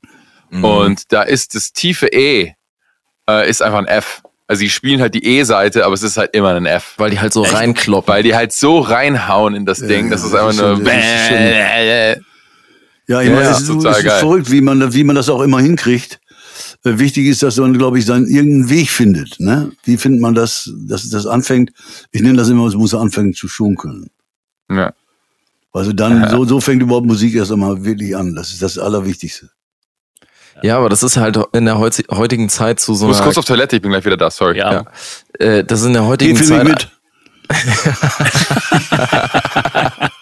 das ist so ein richtiger Papaspruch. Ja. ist in der heutigen Zeit einfach auch unter Musikern so eine Qualität geworden, ne? Wie sehr man auf dem Klick und auf das Grid spielen kann von, von, von dem Aufnahmeprogramm oder so. So, da hat das man ist das, das ist das auch das Verrückte, das meine ich. Also das, ich finde das schade. Ja. Ich finde das, ich meine, ich kann das, zum Glück kann ich das, ein Glück, ich habe das lange genug gelernt, ich bin da lange genug draufgeprügelt worden. Ja. Äh, nur, es ist auf einer Seite schade, weil man macht sich automatisch ja doch letzten Endes zum Sklaven. Genau, also es bleibt auf jeden Fall. Ich kann mich erinnern an diesen Gitarristen, den wir da mit, mit Udo Gant bei Daumen im Wind. Mhm. Das war Helmut Franke. Helmut Franke war ein Gitarrist, äh, für mich ein außergewöhnlicher Mensch, der, mit dem ich er ist leider gestorben vor vier Monaten oder so, fünf Monaten. Äh, und Helmut Franke hat eine Nummer gespielt ohne Klicktrack, nur Gitarre. Und wir hatte, ich hatte null Probleme mit dem gemeinsam zu spielen. Also zu, den, zu dieser Gitarre Bass zu spielen. Richtig schön rund, es klang auch, das war, war mit, den, mit dem ganzen, mit dem Atmen, mit diesen ganzen Geschichten. Das kriegst du nicht hin, wenn du dich immer nur auf, auf den, letztes, auf den Klicktrack konzentrierst. Absolut, absolut. Da ist dieses, dieses, dieses, dieses Atemholen, was Musik ja eigentlich wirklich, eigentlich zu, wirklich zu Musik macht. Ja. Äh, das ist, äh, also jedenfalls die Musik, die ich, was ich unter Musik verstehe. Äh, das ist, da ist das manchmal, ist dieses, dieser Klicktrack im Wege, wobei ich das sehr gut verstehen kann, weil Berthe spielt ja, unser Trommler spielt ja öfter mit Klicktrack. Ein paar Sachen, weil er sagt mir, dieses Adrenalin innerhalb einer Live-Show ist übrigens immer so. 90 Prozent der Live-Nummern, die nicht mit Klicktrack gespielt werden, werden schneller gespielt als auf der Platte. Ja. Mhm. Ja. Aber, das ist eben halt dieses Adrenalin, was eben da ist, dass man also das, den, das Tempo nicht richtig aufpasst. Ja, deswegen habe ich ja auf unserer Tour, trägt, lass mal langsam machen. Ne? Deswegen habe ich auf unserer Tour ja auch so gefeiert, dass es äh, mal locker irgendwie zwei Hände voll Nummern gab, wo halt kein Klick lief. Ja, ne? ja, das, das war für mich, das war für mich was ganz Neues. Ach so, echt? Ja, außer natürlich damals mit der Band im Proberaum oder so, wo man halt auch keinen Klick hatte und einfach ja. an Songs gearbeitet hat, ne? Aber da muss man schon sagen, also wenn ich jetzt so zurückdenke, von den, von den, von meinen Anfängen bis jetzt echt eine Seltenheit gewesen, ohne Klick zu spielen. Das ist äh, äh, das, das, was du als Musikmachen definierst, muss ich sagen, ist äh, ja, also ich war, ich will es nicht pauschal auf alles münzen, aber ich würde sagen, doch schon äh, im, im professionellen Bereich äh, ganz schön verloren gegangen. Äh, das sage ich ja. Das ist deswegen, ja. weil, weil man geht, man geht dieses Risiko. Ich nenne das jetzt ja. mal Risiko, weil das ist genau, das geht man nicht mehr Risiko, ein. Das, das geht man, nicht, mehr, mehr ein. Ja. Hat man gar keine Zeit mehr für. Auch keine Zeit. Wobei man sagt, ja, Momentchen, das geht ja alles deswegen viel schneller. Dabei stimmt das ja gar nicht. Sondern wir mhm. haben die erste Mustandsplatte an einem Tag eingespielt. Eine ganze LP oder so, weißt du? Und die Udo, ich glaube, Daumen im Wind, ich glaube, die Platte hat gedauert 14 Tage mit Mischen, mit allem. Ja, krass. Ne? Und oh, dann hinterher, krass. ist das, jetzt heutzutage brauchst du 14 Tage für ein, eine Nummer. Kannst du nicht mhm. mal sagen, ich mache das in eine Viertel, oder wie, wie jetzt, was du jetzt gesagt hast, Hannes, wenn das einer da so schnell mit war, das ist ja wirklich selten. Das, kann, ja, kommt, ist ja praktisch auch der fast gar nicht mehr hin. Ja, ja, man ja, hat ja auch damals die, äh, wenn eine Band so geklungen hat, wie sie geklungen hat, dann hat man die halt so aufgenommen und dann war es war es ja auch so. Und heute ja. wird ja auch natürlich, weil die Hörer das so wollen äh, und sich das alles dahin gewöhnt hat. Äh, es gibt ja heute auch mehr als nur Hall. Ja, ja, genau. Wird schon ganz schön überproduziert alles halt, ne? Das, äh, das, das ja kann man nicht mehr. sagen. Du, das ist einfach eine Entwicklung. Äh, da muss man letztendlich mit leben. Ich glaube allerdings immer noch, dass man letzten Endes hört bei bei bei äh, handgemachter Musik, also so wie Harvest oder so. Das sind einsame Höhen, die da erklommen werden. Hm. Von zusammen musizieren, von gemeinsam nicht zusammen spielen, sondern gemeinsam musizieren. Ja, aber nee, was, was ich mit äh, überproduzieren meinte, ist halt so, wenn du jetzt eine Band von heute nimmst, äh, dann, und da ist nur ein Gitarrist, hast du natürlich trotzdem bei einem Song, der jetzt im Radio oder ins Fernsehen kommt oder so, halt 20, 20 Gitarrenspuren. Oder 20, ja. ja. Also die einzige Band. Äh, wenn man den Gitarristen lässt ja. Produzent. du hast gerade Gitarre und Radio gesagt. Das habe ich nicht verstanden. Ja, okay. da, Gitarre, da habe ich ausgemacht. Ja, es kommt jetzt wieder, es kommt wieder. Komm, es ja, kommt ja wieder. aber ich meine, guck mal, die, deswegen fand ich ja schon immer irgendwie Chili Peppers so geil, ne? Weil die machen das halt so. Wenn der Frusciante halt ein Solo spielt, gibt's halt keine Rhythmusgitarren. Genau. Der ist halt alle, alleiniger Gitarrist das und das ist auf Platte, ist das auch so. Ja, ja die ziehen das ein bisschen durch. Aber das haben machen nur wenige. Also das machen ja, aber die haben auch, die das, haben auch fairerweise muss man sagen, die haben auch die besten Gitarren-Bass-Arrangements, die es gibt. Ja, das ist so. wirklich unfassbar. Also gut. mehr Nee, besser, besser geht ja auch nicht. Besser geht ja. nicht, stimmt. Das ist auch also das ist einfach, das ist halt die eine Band. Und da kommen halt alle an, hey, die Chili Peppers machen das auch. Und dann hörst du das an und bist so, und ihr solltet das nicht machen. Das muss man ja auch können. Ich meine, das ist auch das. Ja, allein dieses Californication, wie geil ist dieses Picking mit Das ist halt so tierisch. Ja, oder, oder ja. hier Other Side. Ja. Auf derselben ja. Platte.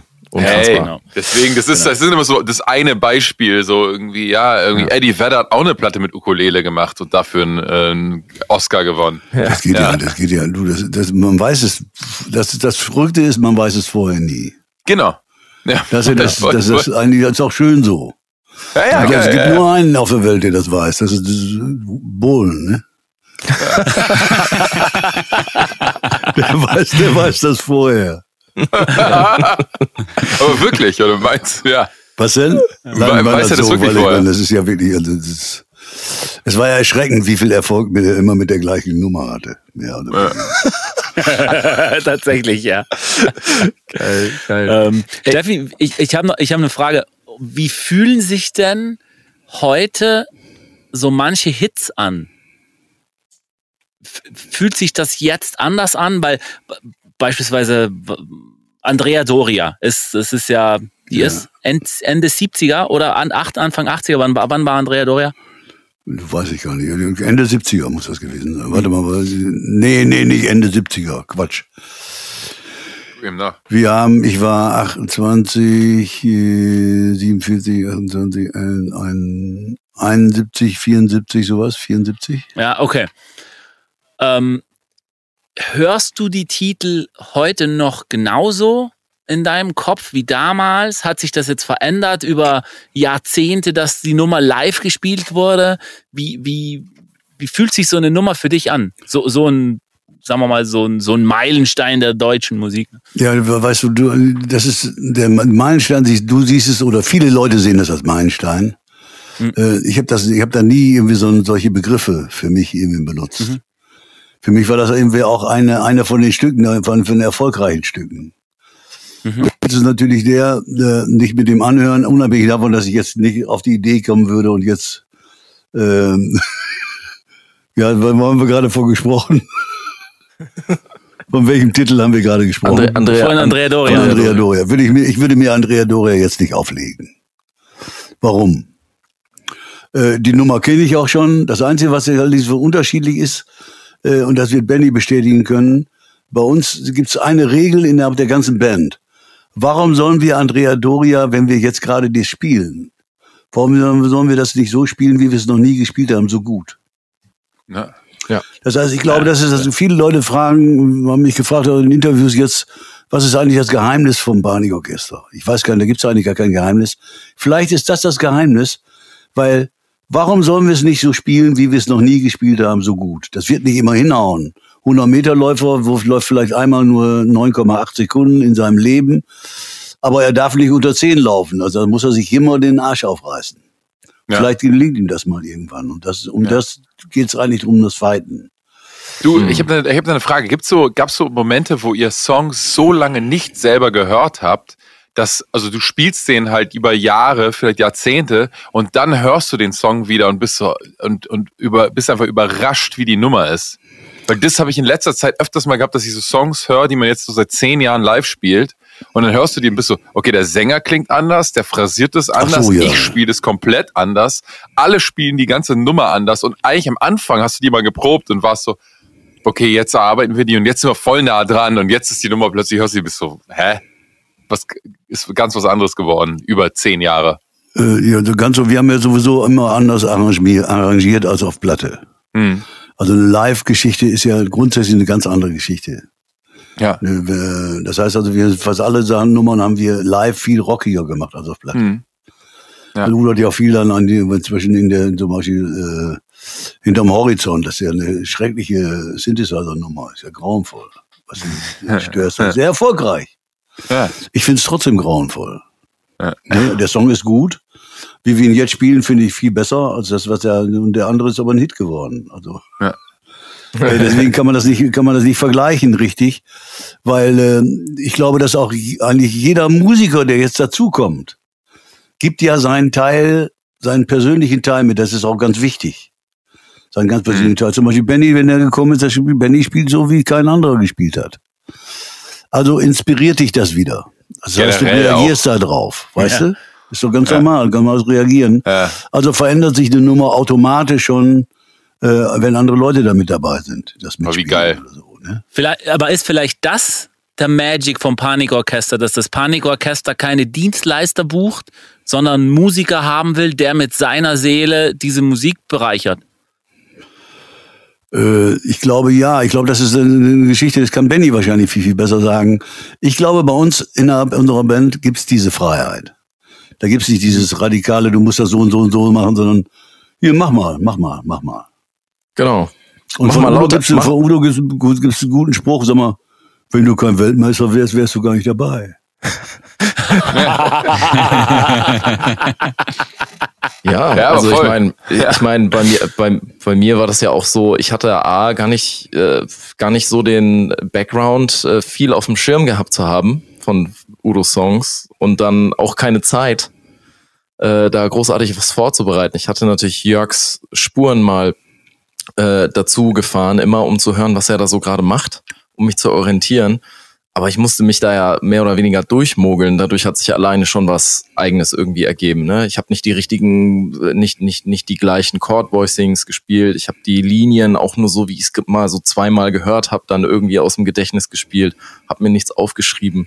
Alleine dadurch äh, habe hab ich ja komplett variiert eigentlich von vorne. Ja, das ist auch gut so. Ich finde ja. das ja nur gut. Ich meine, du musst ja nicht, man muss ja nicht, da sollte ja nicht immer nachspielen. Genau, und somit war ich ja dann auch, ähm, als ich dann in, in der Live-Situation war und alle auf dem Ohr hatte, ähm, konnte ich ja dann auch reagieren, weil ich ungefähr wusste, was das war, aber halt auch nicht so genau. Und äh, dann habe ich aber gehört, okay, ja, der Hannes spielt das, der Zorro spielt das, der Bertram spielt da die Note, äh, der, der, die Akzente und du da drauf. Und dann konnte ich mich da irgendwo einfügen. Ne? Das ist ja auch groß des Panikorchesters, muss man einfach mal sagen. sagen. Ich hätte gerade als Witz hätte gesagt, ich hätte da hingehört und hätte gar nicht weiter gespielt. und den Gig trotzdem bekommen. Ja. Nein, ist trotzdem nicht gut. Es, war aber voll mal, abgerechnet.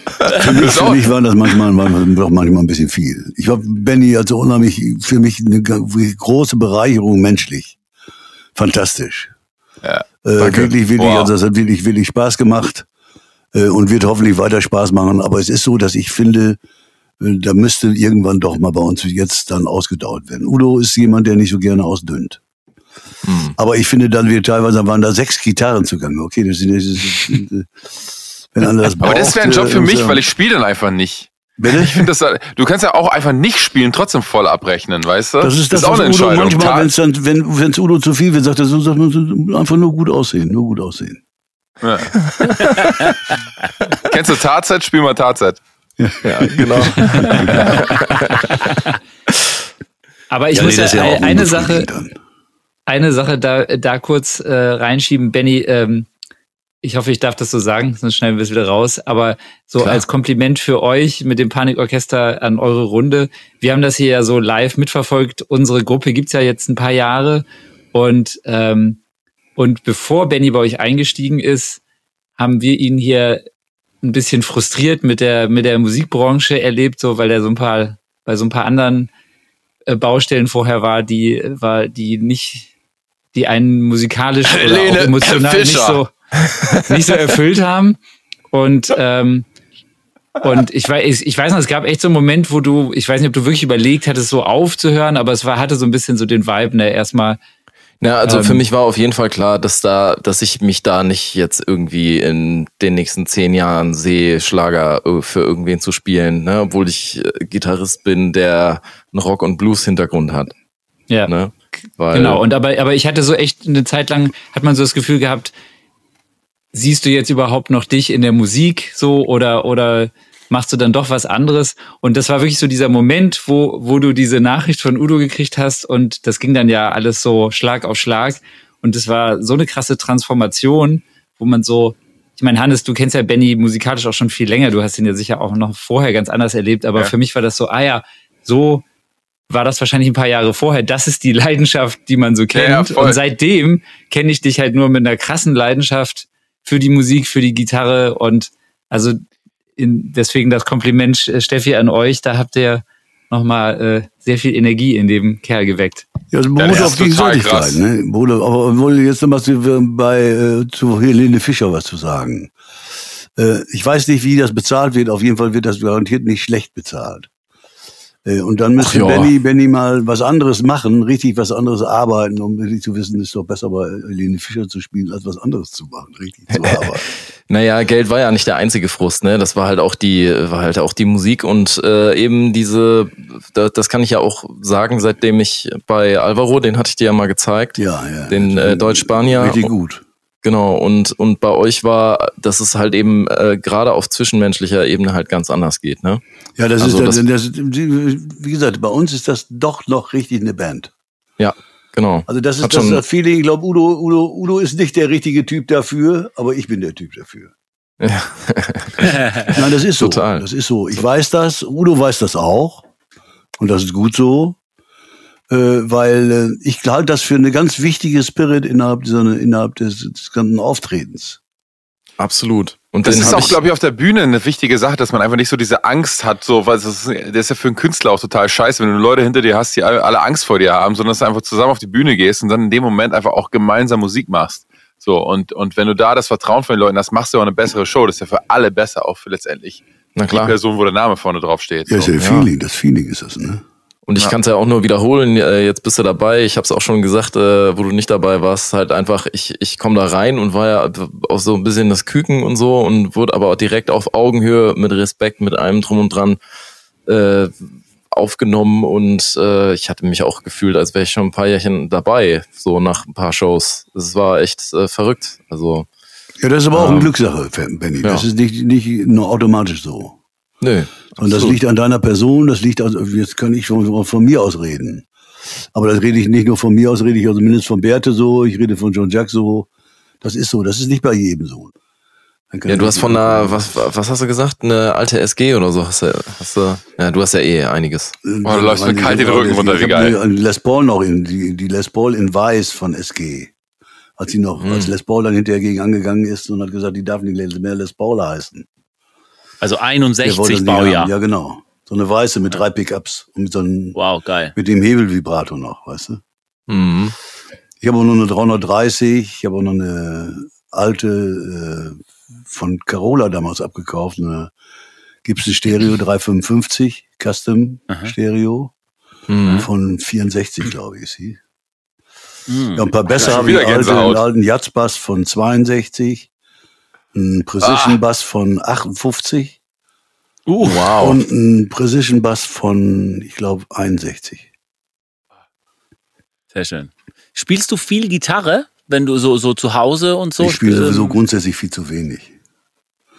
Also das ah, okay. empfinde ich, ich empfinde das wirklich zu wenig, zu wenig. Heißt? Du spielst Ich spiele täglich? nicht täglich. Oder Das nicht ist so, täglich? Ich spiele nicht täglich, das ist das Schlimme. Ja, aber ich Irgendwie auch sehr nicht. schade. Ich spiele Du wöchentlich. spielst auch nicht täglich? Nee. Ach, ich würde jetzt meine Billy Lorento. Boah. Das war das Okay. damals, das war meine allererste Gitarre überhaupt. Ja, Wahnsinn. Sofort gesagt, cool, einen geil. schönen silbernen großen Schlagbrett. Damit bist du Popstar und hab dann immer vom Spiegel geübt. Boah, Standard. Das Auge hört mit. Das Auge hört nicht. Ja, pass auf, als jemand, der Was, auch, gut, was als, gut aussieht, klingt kurz, auch gut. als jemand, der auch sehr viel vom Spiegel geübt hat. Wie viele Jahre hast du vor dem Spiegel geübt? Äh, die- gar nicht so lange, weil ich bin ja ziemlich, nach einem Jahr glaube ich. Weil danach haben wir ja schon die Band gehabt. Da braucht ihr nicht mehr Ja, vom okay. Spiegel zu gucken. Da ist die, da ist die, die drei, die, die, die SG, siehst du? Aber die, die ist halt, ja, die ist gerade runtergerutscht auf dem Foto. Gerade runtergeht. Ach so. Ja, die Ja, ist halt, wow, ja, das geil. ist halt was ist das denn jetzt? mit, genau mein Fall. So, mit da. Gold. Mit Gold-Hardware, ne? Ja, ihr müsst alle mal Boah. in Münster vorbeikommen hier. Benny, habe ich gesagt. Ja, Das könnt ihr doch demnächst alle Wir mal machen, machen. wir, machen einen, wir machen einen Klassenausflug. Macht den Klassenausflug, genau. Ja, geil. Machen Das wir Ding eine- ist, wenn wir- machen wenn wir eine wenn wir- machen wenn wir eine Live-Folge im Jofel, Alter. so. Ja, so. Wir müssen genau. ja, aber wir müssen ankommen und dann einen Tag später die Folge machen, weil wenn wir alle zusammen im ICE sitzen, nach Münster, sind wir alle lattenstramm, wenn wir da ankommen. Ach so, ach so, ja dann. Ja. Das ist ja im Prinzip äh, wie du und ich, Hannes, früher mal nach Köln. Das ist ja Boah, Alter, nicht das ganz war so so geil. weit, aber Jakob und ich haben zusammen eine Fernsehsendung in, in Köln gespielt und sind immer auf dem Weg da runter, haben wir uns immer so besoffen in der Bahn, dass wir immer aufs Haus gekriegt haben, noch im Bordbistro. Und dann, und dann sind wir von da aus direkt in die erste Probe im TV-Studio und waren immer, immer am- irgendwie besser drauf als alle anderen. A-Dur war immer gut bei mir auf jeden Fall. Aber A-Dur ist bei mir eh, im, da musst du auch nicht üben für A-Dur. Sag mal, Steffi, was ich noch äh, wissen möchte, ist, wie ist das denn bei, bei dir mit so einer, so einer langen Laufbahn? Hat, hast du, würdest du sagen, deine Leidenschaft für Musik ist, hat sich natürlich sicher auch verändert und wie man Musik wahrnimmt, Musik machen und so, aber hast du noch so viel Leidenschaft wie vor vielen Jahrzehnten oder wie fühlt sich das jetzt für dich an? Doch, ich, hab, die- ich glaube ja. Ich glaube, dass ich die einfach immer noch habe, weil es ist äh, so, es tut sich äh, äh, sowas wie wie äh, das kommt mit dazu Demut. Ich weiß nicht, ob du das Mhm. kennst, so ein Wort. Dankbarkeit. Hannes, Dankbarkeit. kennt- Hannes kennt das nicht. Hannes kennt das nicht. Wir sind da Doch, ein ich bisschen bin schon, ey, komm. Nein, nein, ich meine, we- weißt du, was, damit hat es was zu on. tun, dass man automatisch also da praktisch vor, nicht vor der Leistung, sondern von dem, von dem Glück, was man da eigentlich gekriegt Voll. hat, wie viel Glück man da gehabt hat, äh, dass man da irgendwie sowas wie Dankbarkeit und äh, schicksalsmäßige Dinge und dass da so, ich finde, wir machen zum Beispiel so eine Serie, die habe ich, mache ich jetzt seit 20 Jahren schon, die nennt sich New Names. Da kommen drei Bands ins Jofel, die nehmen wir jetzt. Früher haben wir die aufgenommen mit äh, Kassette, noch bei mir im Studio. Und den haben die dann die Kassette gekriegt. Mit dieser Kassette haben damals die H-Blocks, die wird doch noch was sagen, die, die Band. Ja, klar, ja, klar. Aus ja, Münster, klar. in den Weland. Ach ja, das sind ja aus Münster. Die ja. H-Blocks haben mit der Kassette, die wir damals da in meinem Studio aufgenommen haben, ihren Schallplatten die gekriegt. Geil. Wir leben Boah. heute nicht mehr im Zeitalter von, von Kassetten, sondern heute werden drei, drei Bands, jeweils eine halbe Stunde, die wird aufgenommen mit sieben Kameras. Die kriegen anschließend eine DVD von ihrer Performance von der halben Stunde, richtig abgemischt, Mega. konsequent, kriegen das ganze Grobmaterial mit sieben Kameras wird das aufgenommen. Geil. Und das ist Super. einmal im Monat. Boah, ist Und das geil. ganze Einmal Ding war ja einmal im Monat. Das ganze Ding ist eine, einfach eine Idee gewesen, wie, wie kann ich jungen Bands helfen, weiterzukommen. Dass das funktioniert, sieht man mit den H-Blocks. Das ist eine gute Bestätigung dafür. Hm. Meine, das Kann man sich da bewerben? Da kann man sich bewerben, ja sicher. Na, geil. bei Chris Und da rotiert Bist gleich. du da eine Schreib Band? mal auf. MS minus, ja, sowieso, wir bewerben. MS minus vision.de. Da ist so ein. Anmeldeformular für da. Und wenn ich dann irgendwie gar, insgeheim, irgendwie, ich weiß nicht, wie viele Leute uns zuhören, insgeheim da irgendwas machen kann, dann Ja. lasse ich doch meine Beziehung spielen. Ja, wir, wir haben eh, wir haben eh eine, eine, sehr, sehr schöne Zuhörerschaft mit sehr äh, coolen Leuten.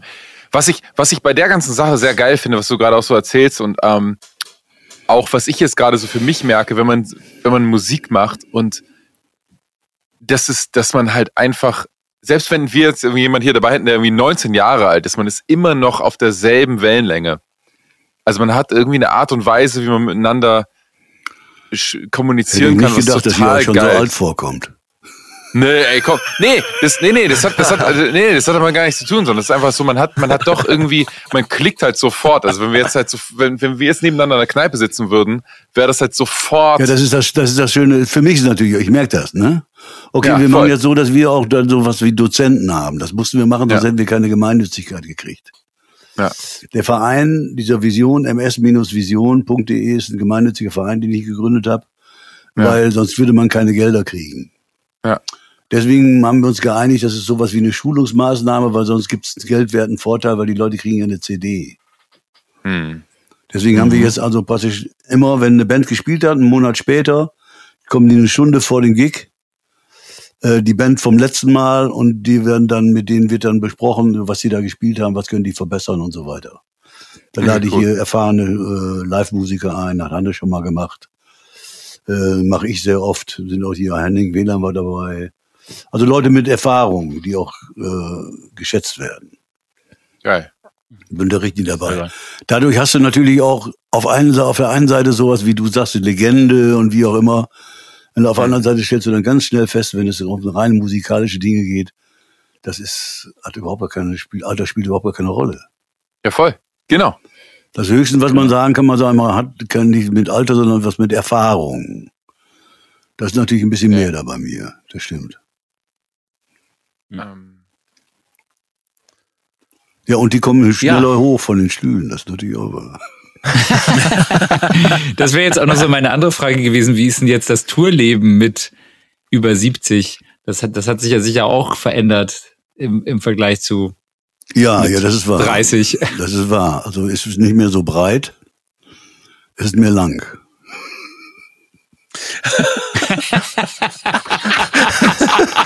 Wow, das ist, das ist die perfekte Sehr Antwort. Perfekt. Auf den Punkt. Fantastisch. Nee, ich meine, es macht einfach unheimlich Spaß. Jetzt muss man auch nicht so sagen, ähm, ich habe jetzt gespielt letztes Wochenende bei einer Panic Cover, das mache ich ab und zu. Dann fragen die mich, ob ich da mal bei einer Panic Cover Band einsteige. Ich meine, das ist sowieso schon ziemlich strange Geschichte. Also das erste Mal, als ich das gemacht habe, dass man mit einer Band spielt, die das Sachen, die man als Original praktisch, wird man auch wieder abgefeiert als Original. Die sind manchmal richtig ganz gut. Also die Band, die wir da hatten, Udo Mat und die Panikgenossen hieß die Band, die spielte wirklich korrekt. Spielte korrektes Zeug. Äh, und da ist natürlich so, dass du immer dann wieder überlegst, sag mal, macht das eigentlich Sinn? Ist das eigentlich sinnvoll? Ist es nicht sinnvoll? Für mich ist es einfach ganz egal, einen großen Topf, das ist Musik, das macht einfach Spaß. Aber wenn du dann dahin fährst und musst deinen eigenen Verstärker aufbauen und du fährst 250 Kilometer, das war in Kassel, von Münster bis Kassel ungefähr 250 Kilometer. Und wenn du dann am nächsten Tag wieder zurückfährst, dann weißt du, was du getan hast.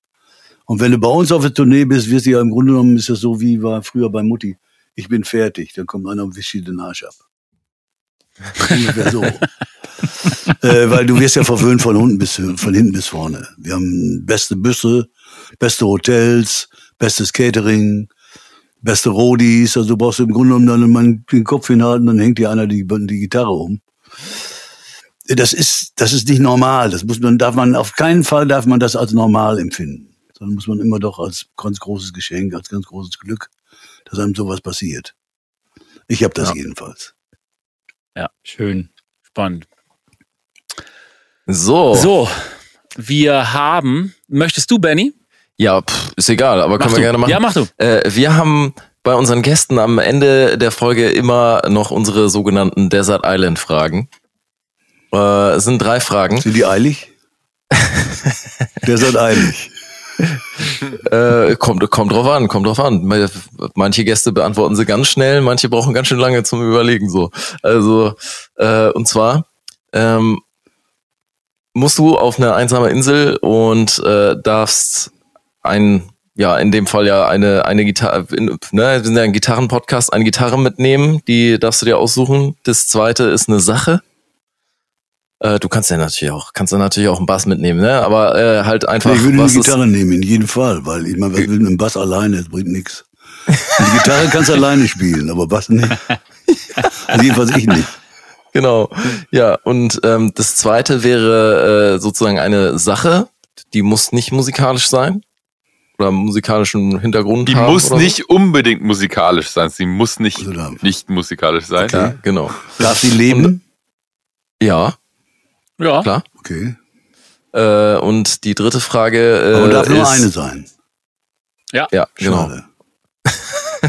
Und die, die, Die siamesische Zwillinge. Denn? Darf ich das fragen? Für immer. Ach, für immer. Genau, und die dritte äh, Sache ist äh, mehr eine Beschäftigung beziehungsweise ein Problem, was du mitnimmst. Problem, Schrägstrich, äh, Beschäftigung, Schrägstrich, ja, Herausforderung. Also zu eins in jedem. Fall eine Gitarre. Ne? Genau. genau. Welche- ja, welche? Und welche? Und, Und welche? Und, und welche? Welche? Äh, Ich welche würde natürlich? dann meine äh, Martin mitnehmen. Ich habe eine D45. Boah! Sehr schön. Schreng! Ja, ja, das, also die würde ich mitnehmen, weil die ist auch schön laut. Die ist auch schön alt und die, und da mache ich auch nichts mehr kaputt. Ja, geil. Also die Gitarre ist will ich mitnehmen und äh, am liebsten würde ich ja mehrere Frauen mitnehmen. Aber ich darf ja nur eine mitnehmen, dann würde ich meine Frau mitnehmen. Du kannst siamesische Zwillinge mitnehmen. das ist sowas. Und das nächste war, das dritte war Ne, ja, ein Problem, Beschäftigung, Herausforderung. Das ist äh, Problembeschäftigung. an. Ja, das ist äh, wirklich nicht daran zu denken, dass man älter wird. Geil. Das bleibt einfach da. Wow. Geil, Mann. Wow. Ja, Siehst du, ging doch, Sehr ging doch schnell. Ja, sehr gut. ja wenn Sehr du nicht gut. lügst, brauchst du auch nicht überlegen. Alter, wow. Ja. Boah, das ist, das ist ein Schlusssatz. Ja. Das ist ein Schlusssatz. So heißt, so heißt die Folge, Leute. Ja. Ja, ja. Danke, So Leute. wird die Folge Das ist heißen. 1,46. wirklich- Ist das wirklich so lange jetzt gewesen? Ja, ja. Die Zeit ist ja verrückt. So, Ja, ihr Lieben. dann kommen wir zum Ende. Ja, Steffi, es Vielen war, lieben Dank, es war so dass du dir schön. die Zeit genommen hast. Ich muss lesen. Das Hannes, Jakob. Chris und Benny. Ja. ganz genau. So schön, dass Vielen du da Dank. warst, ey. Wirklich tolles Gespräch, inspirierend, super interessant. Vielen, vielen Dank. Ja gut, das soll ich denn das jetzt einfach sagen, war für mich auch. War für mich sehr interessant, dass ich das mal sagen durfte. Ja. Ja, da, ja, aber danke, dass du da warst. Das ist wirklich Danke, hier dass du da warst. eine sehr, sehr schöne Folge. So, macht auch Spaß. Cool. Ja. Ja, So, liebe Hörer, ähm, wir hoffen, es hat euch auch so Bock gemacht wie uns. Äh, wir wünschen euch alles Gute und bis zum nächsten Mal bei Auf Elf. Ciao. auf Wiedergesehen. Tschüss.